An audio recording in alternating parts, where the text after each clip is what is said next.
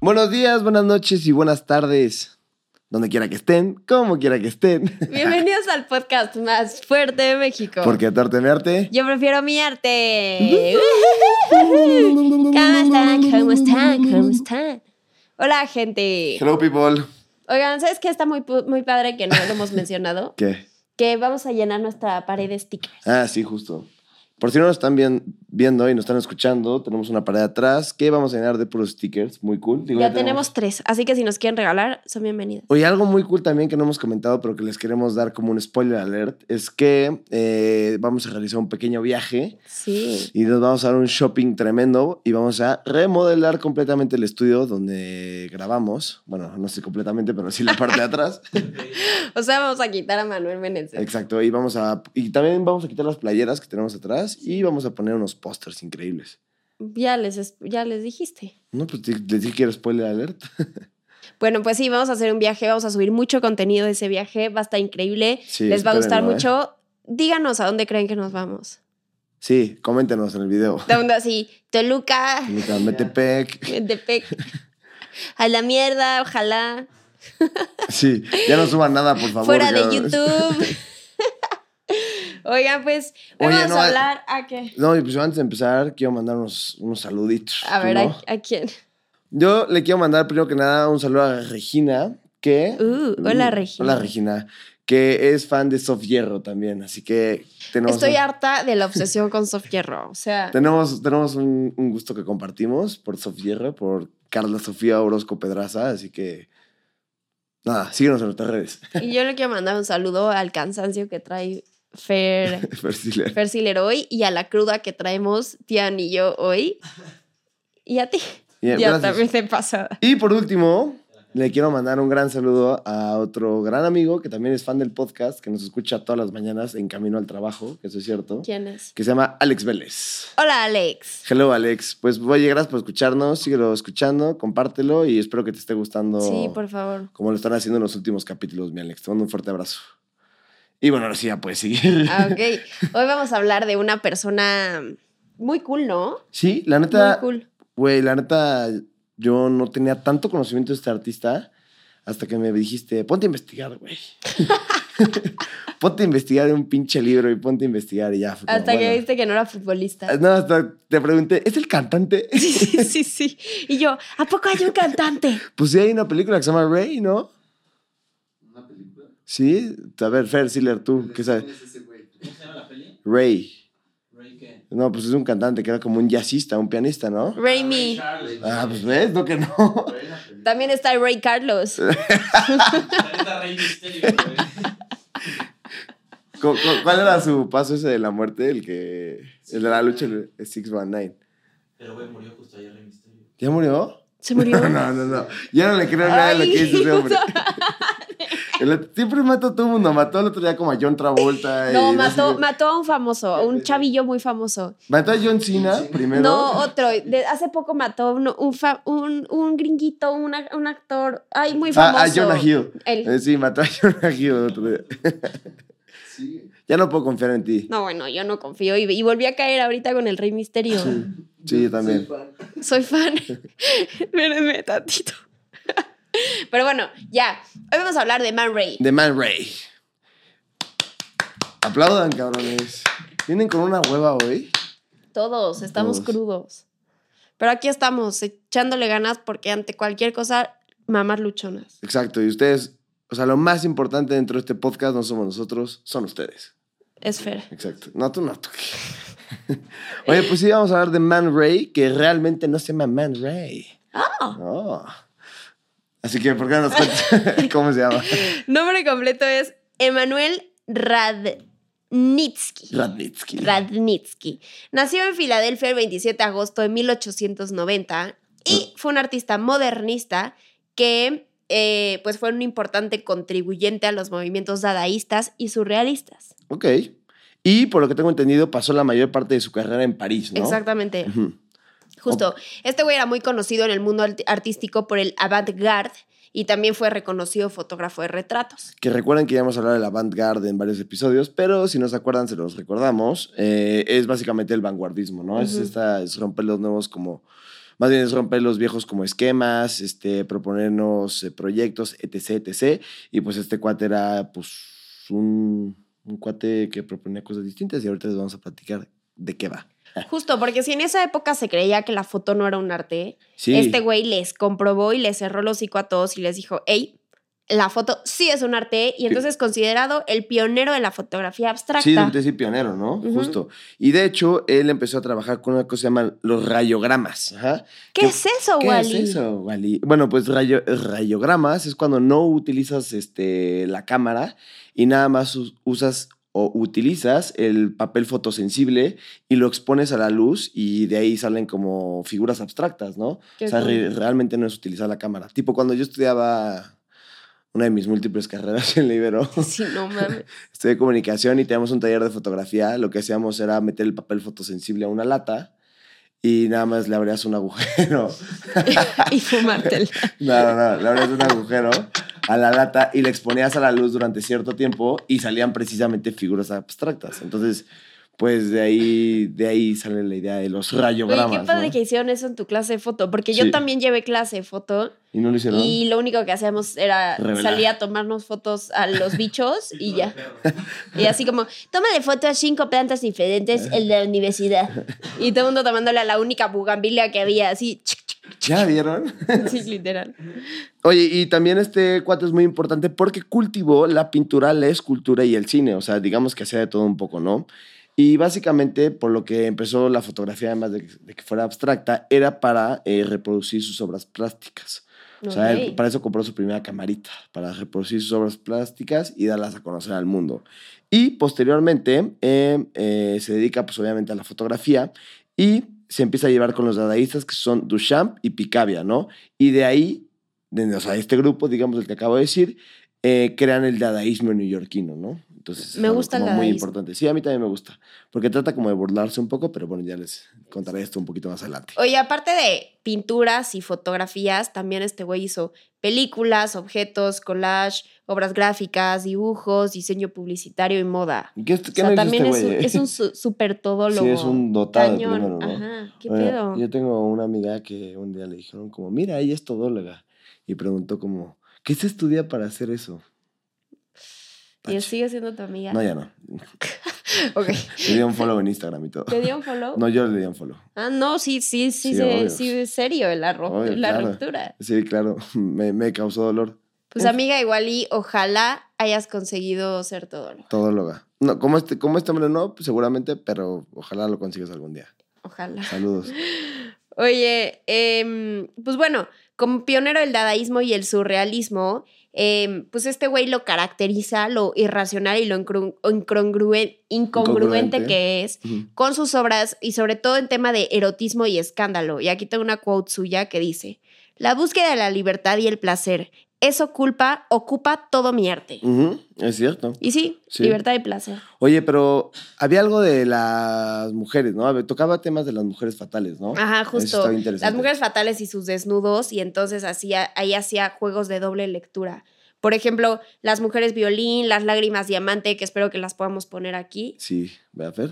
¿verdad, Fer? Oye, y es que además hay, hay algo súper cool que me gustaría recordarles. Eh, parte de este tema del erotismo que es- toca recurrentemente este artista, eh, lo hemos platicado en el capítulo de Klimt con todos los temas que toca de la Femme Fatal, ¿te acuerdas? Ujú. Entonces, pues si no han escuchado este tema de la Femme Fatal, vayan a escucharlo. Es bien interesante la fe fatal, me Sí. gusta. Me gusta, pues, o sea, no es que me guste la perspectiva que tiene de la mujer, pero sí es interesante ver cómo... Lo Eh, plasman. ah, exacto. Y, de- Ujú. y en ese entonces la perspectiva que tienen de la mujer, ¿no? Sí. Este, este, esta simbología que le dan y este sí, porque significado que le dan a la justo Clint mujer. vivió enamorado por siempre y admirando a la fe fatal. 100%, pues todas las obras van de eso un poco, Ujú. o la mayoría, bien, Ujú. bien más da. Vayan a Y- escucharlo. Eh, como buen dadaísta y buen amigo de Marcel Duchamp, obviamente le gustaba lo irracional, lo incongruente, lo absurdo, ¿no? Siempre buscaba constantemente el escándalo y pues eh, digamos que según él no había nada eh, mejor que una dosis de erotismo. ¿Ves? Que era de lo que, de lo que estábamos platicando justo ahorita.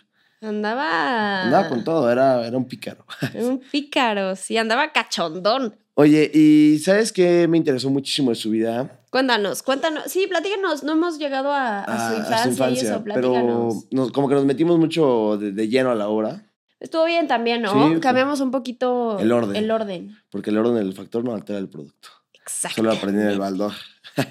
Odio el valor. de- valor. valor. El valor. Tienes el valor, te va. Valor del Banco Fuerte de México. valor. Te detesto, libro Valdor. Oye, pues mira, su infancia está muy interesante porque él eh, nació en una familia judía, su padre era de Ucrania y su madre nació en Minsk, en Bielorrusia, y eh, su apodo familiar era Mani. No. Pero es muy interesante porque en 1912 su familia eh, cambió de apellido para evitar la discriminación y el antisemitismo. Entonces de Emanuel se cambió a Man y eh, comenzó a utilizar el Rey porque su familia eh, se cambió el apellido Radnitsky por Rey.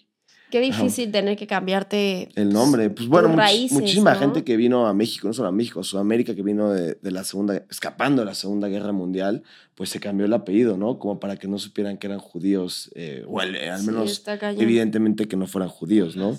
Imagínate lo que costaba en ese entonces cambiar, pues por ese tema. Debe haber sido una lanota. No, una la nota. Y con palancas. O con palanca, yo creo que más eso, ¿no? De que, oye, por favor, échame la mano, mi familia. etc. Eso Pues sí, pero yo creo que ningún favor es gratis. Entre esa, esa.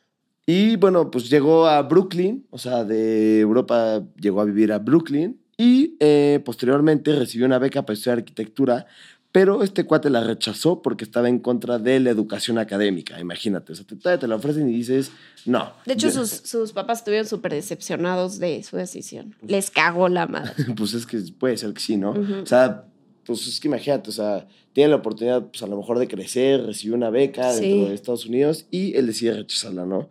Y en Nueva York trabajó como grabador en un principio para una agencia de publicidad y eh, estaba muy chistoso porque asistía como a las clases de la National Academy, que era muy extraño porque pues estaba como en contra de la, de la academia, pero pues así fue como empezó, digamos, como a entrar en contacto con el arte, ¿no? A través del grabado. Ujú, ujú. Entonces está, está cool, porque posteriormente pues lo hace con la fotografía, pero primero fue con el grabado. Qué interesante, ¿no? Sí, pues, este qué güey cool. es muy crack. Es muy crack. Sí, Sí, es muy a, mí, crack. a mí el Y grabado... me gusta, me ajá. gusta lo que hace. Sí, sí le gusta. A mí el grabado nunca me ha encantado, pero sí creo que o sea, lleva una gran técnica y, y se necesita un muchísimo talento, pero, pero no soy tan fan. Válido, válido. Sí, de acuerdo. Muy vale. Así que Aquí bueno. no juzga. Así que cuéntanos. Hoy en 1908 se casó con Adon Lacroix, una poetista belga, Belguísima. Belguísima. y se divorció, bueno, se separó como en, en el 18. Entonces, ¿Para qué se casan, hombre?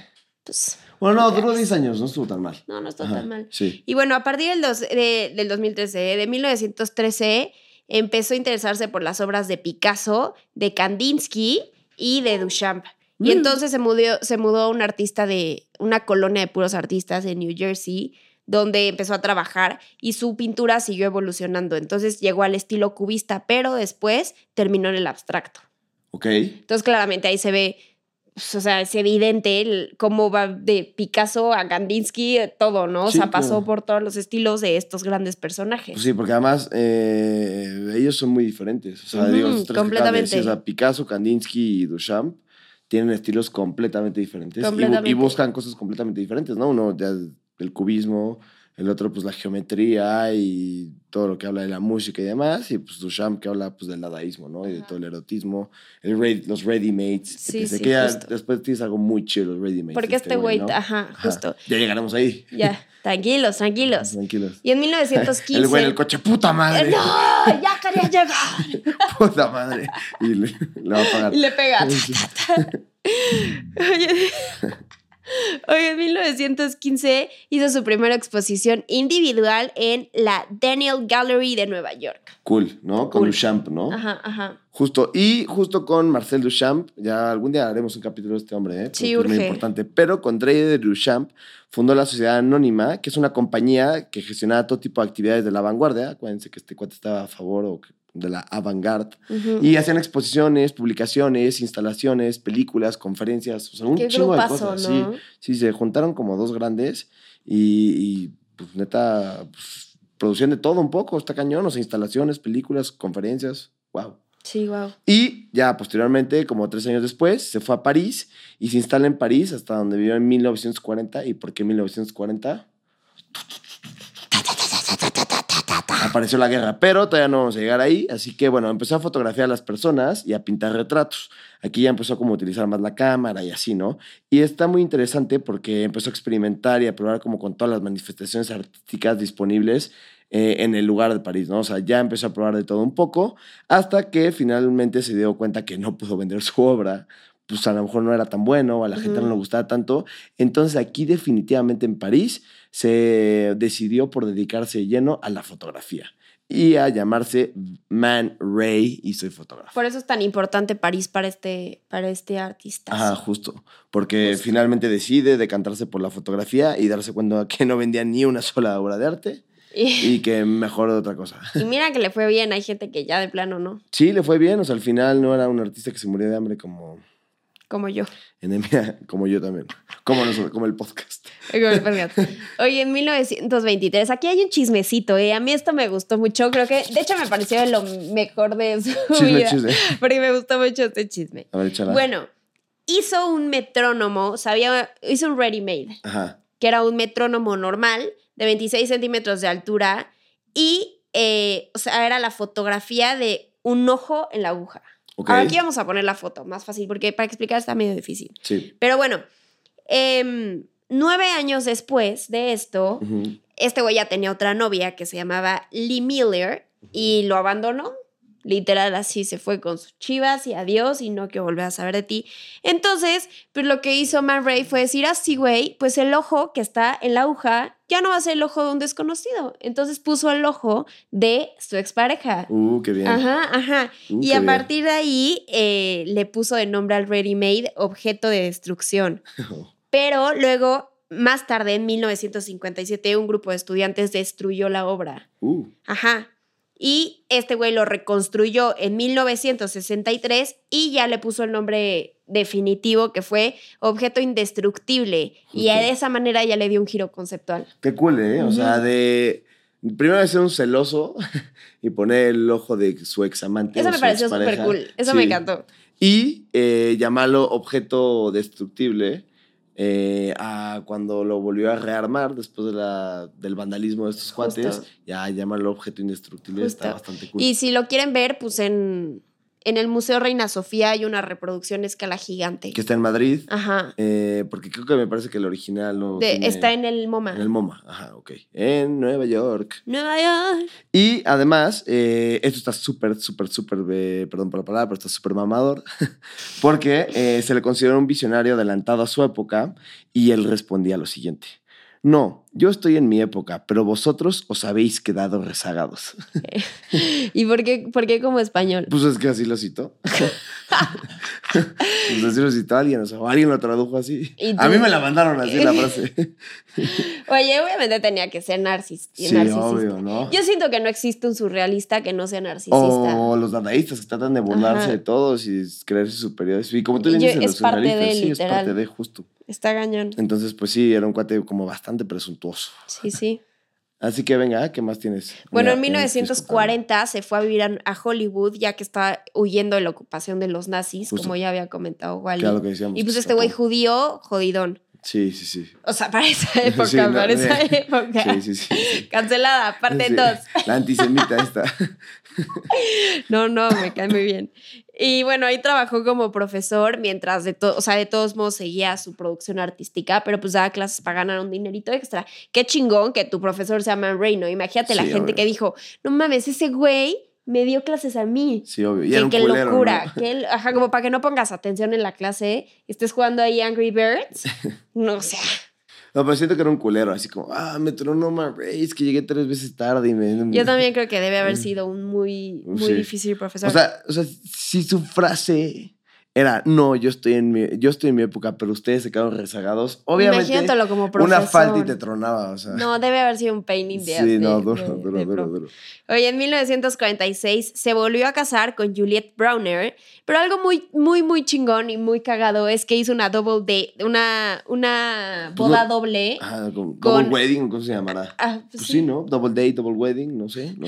Con Max Ernst y con Dorotea Tanning. ¿Qué tal esa, eh? ¿Qué pedo, Está no? bueno, Está bueno casarse ahí con tu cuate, el compa, el artista. El Max Ernst, que también es un personajazazo, ya hablaremos de él, pero Es como si yo me casara como con Leo Larry, ya sabes. Estaría Sí, como- está o sea, cañón. No con, sino yo con mi esposa y, y él con la suya.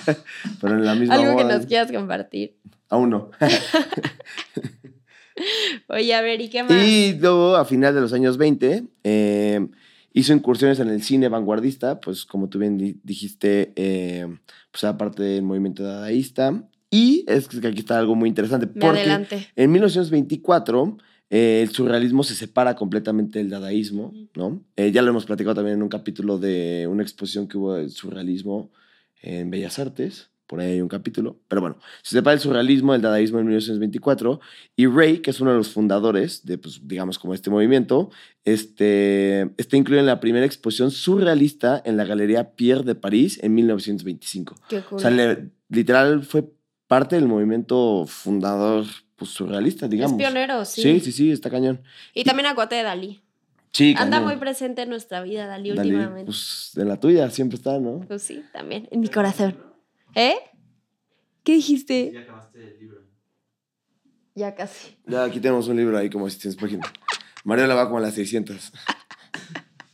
Oye, pero en 1936, o sea, es decir, un poquito después, como 11 años después, o sea, bastantito después, Sobra estuvo en una exposición que se llama Arte Fantástico, que fue muy, muy famosa. Se llama Arte Fantástico, Dada y Surrealismo, nada más y nada menos que en el Museo de Arte Moderno en Nueva York. Qué padre. O sea, ver sí, eso. fue creo que Chance la exposición más importante de este movimiento y él fue eh, parte de la exposición y obviamente estuvo presente dentro de la exposición. Qué cool. Ujú. Como ves. Y ya finalmente en 1951 regresó a París, ¿no? Eh, siguió ex- explorando diferentes métodos artísticos, que esto es algo que me gusta de él, ¿no? O sea, finalmente nunca dejó de, de De intentar explorar, crear, ajá. ¿no? O sea, siempre, eh, si no era la fotografía, era el grabado, y si no era el cine, y luego Sí, como que no se conformó con nada. con ¿no? nada, ¿no? Como que Eso quería está muy explotar padre, todo. sí. Y te digo, ya aquí en París en esta época, pues le pegó más a la pintura y a la escultura. Hasta Cool. que finalmente yo creo que se dio por vencido y finalmente escribió sus memorias, a las que le dedicó 10 años para escribirla. Y finalmente en 1963 salió su autobiografía llamado Autorretrato. Me quiero comprar. Sí, estaría bueno, ¿no? Sí. Pues para leerlo y ver de qué va, porque como pues lo hemos platicado durante el capítulo, pues se llevó con gente muy cool, ¿no? se casó con, o sea, bueno, junto con Max Ernst. Ya la- No la regué. La reí. No, aparte, con pues Duchamp se obviamente llevaba, ¿no? leímos mucho para, para hacer esta investigación, pero pues obvio no leímos su autobiografía entera. Sí, no, evi- evidentemente Entonces, no. o sea, Ese libro no los vamos a comprar y les vamos a contar qué tal está. sí, dentro de, Porque mucho, ante cualquier cosa somos honestos. dentro de mucho tiempo. Sí, yo no he leído el libro de autorretrato, la verdad es que estaba leyendo La Iliada hace rato y no me dio tiempo de leer autorretrato, pero bueno, me imagino que está bueno. Y bueno, ya, este artista sí gozó de la fama y del triunfo total de sus obras. Tanto así que tuvo exposiciones en París, Nueva York, Londres y las principales ciudades culturales del mundo. Un Un fregonzazazo. fregonzazo. Hasta que finalmente en 1973, es decir, ya casi antes de su muerte, que es algo muy cool que creo que le hagan a cualquier artista, tuvo una obra en el Museo de Arte Metropolitano, o sea, el Met en Nueva York, en donde este museo le dedicó una, una gran retrospectiva a toda su obra fotográfica. Qué cool. Imagínate llegar al Museo de Arte Metropolitano de Nueva York, que es uno de los más Sí, grandes sí. del mundo, y decir, mira, me acaban de dedicar una retrospectiva solo a mí. No, wow. Eso está cañón. Cucharada Lego. ¿Qué tal? Sí, para Qué que- locura, pero bueno, pues honor a quien honor merece, De Eh, ¿no? acuerdo, sí, Man Ray. Jefón, Cool. jefón, te mandamos un beso al cielo. Exacto. Donde quiera que estés, como quiera que, que estés. estés- Oye, pues ya lo voy a matar. ¿Qué opinas? Mátalo, sí, ya, mátalo ya. Se murió Va- el vámonos. 10 18 de noviembre de 1976 en París a los 86 años. O sea, y pues llegó viejón. Sí, Porque normalmente todos se nos mueren bien jóvenes. sí, justo. Pero sí, este sí ya llegó como. Digo, aún así, 86 pues todavía la aguantaba. Ah, bien vividos, ¿no? Yo pero creo. sí, yo creo que muy bien viví. O sea, imagínate tener una plática con este güey. Qué locura. Estaría Irte bueno, a ¿no? cenar con él, no mames. Decirle, oye, ¿con quién, ¿con quién te llevaste durante todos Sí. tus años de, de artista? ¿Con quién platicaste? ¿Qué decían? ¿Qué no Está decían? cañón. En cuanto me muera le voy a. a agendar una, Una cita. una cita. Oye, y pues bueno, está enterrado en el cementerio de Montparnasse. en París. En y París. algo muy cool es que ahí mismo en ese cementerio está enterrado po- don Porfirio Díaz, Mm. presidente y dictador de México, y uno de mis escritores favoritos, Julio Cortázar. Mis dictadores.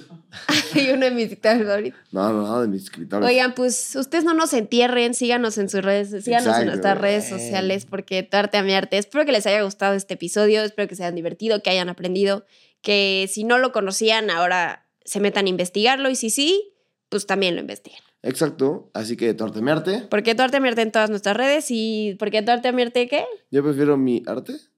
Yo también. Puede ser. Saludos. Bye. adiós. Na, na, na,